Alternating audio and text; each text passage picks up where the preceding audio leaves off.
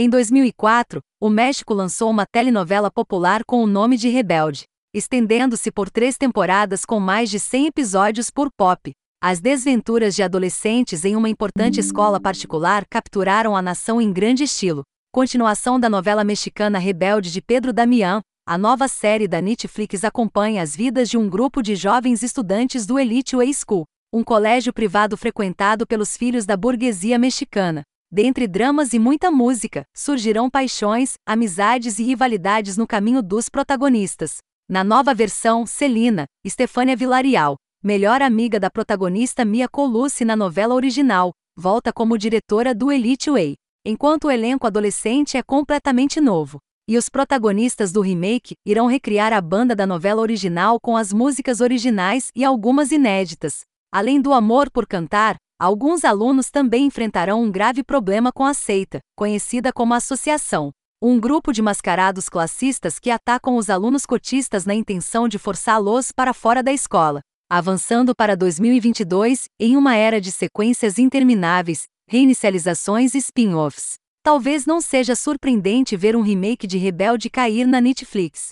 Capturar a essência da história expansiva do original, e transformá-la em uma série de oito episódios nunca seria fácil, e a esse respeito, Rebelde sente o peso da expectativa às vezes. No entanto, se você está procurando uma mistura inebriante de drama adolescente e música, Rebelde tem o suficiente no tanque para recomendar, mesmo que às vezes caia por terra. Em sua forma mais simples, Rebelde funciona como uma mistura de Glee, Elite e Ctrl Z. A premissa centra-se em crianças que frequentam a Elite Way School, um estabelecimento de prestígio onde apenas os melhores músicos prosperam. Com um prêmio lucrativo de ingressar no programa de excelência musical em jogo, esses adolescentes são forçados a se unir e vencer a batalha de bandas para garantir um lugar na mesa de elite. É uma configuração bastante simples, mas que se tornou ainda mais complicada pela inclusão de uma sociedade secreta conhecida como The Lodge.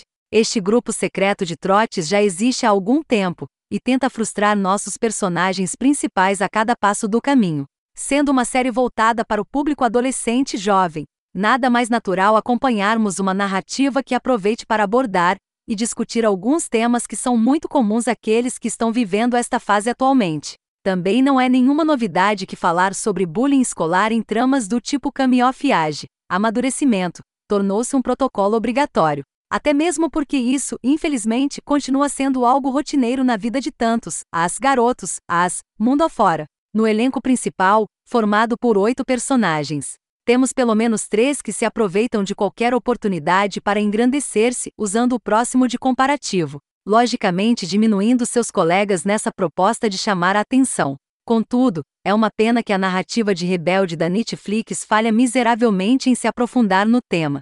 Mas vejam, pois foram capazes de fazer ainda pior, uma vez que reparamos uma ausência de conflitos gritante por toda a temporada, tornando tudo um tanto superficial, inclusive uma abordagem de um assunto tão importante e sério como bullying nas escolas. É um truque bem bobo, se estou sendo honesto, e suas motivações nunca são realmente claras até o episódio final. Então espere ficar no escuro sobre o que está acontecendo aqui, por grandes partes do tempo de execução.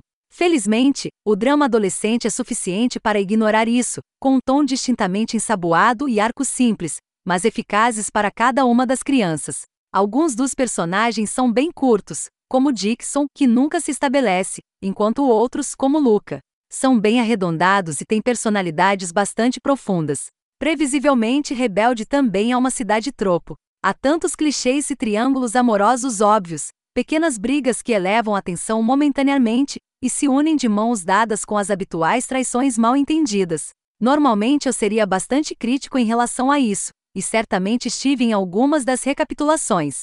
Mas dado que o material que está sendo adaptado próspera nesse tipo de instância, é suficiente ignorar um pouco. Mesmo que algumas das histórias pareçam um pouco pouco blasé.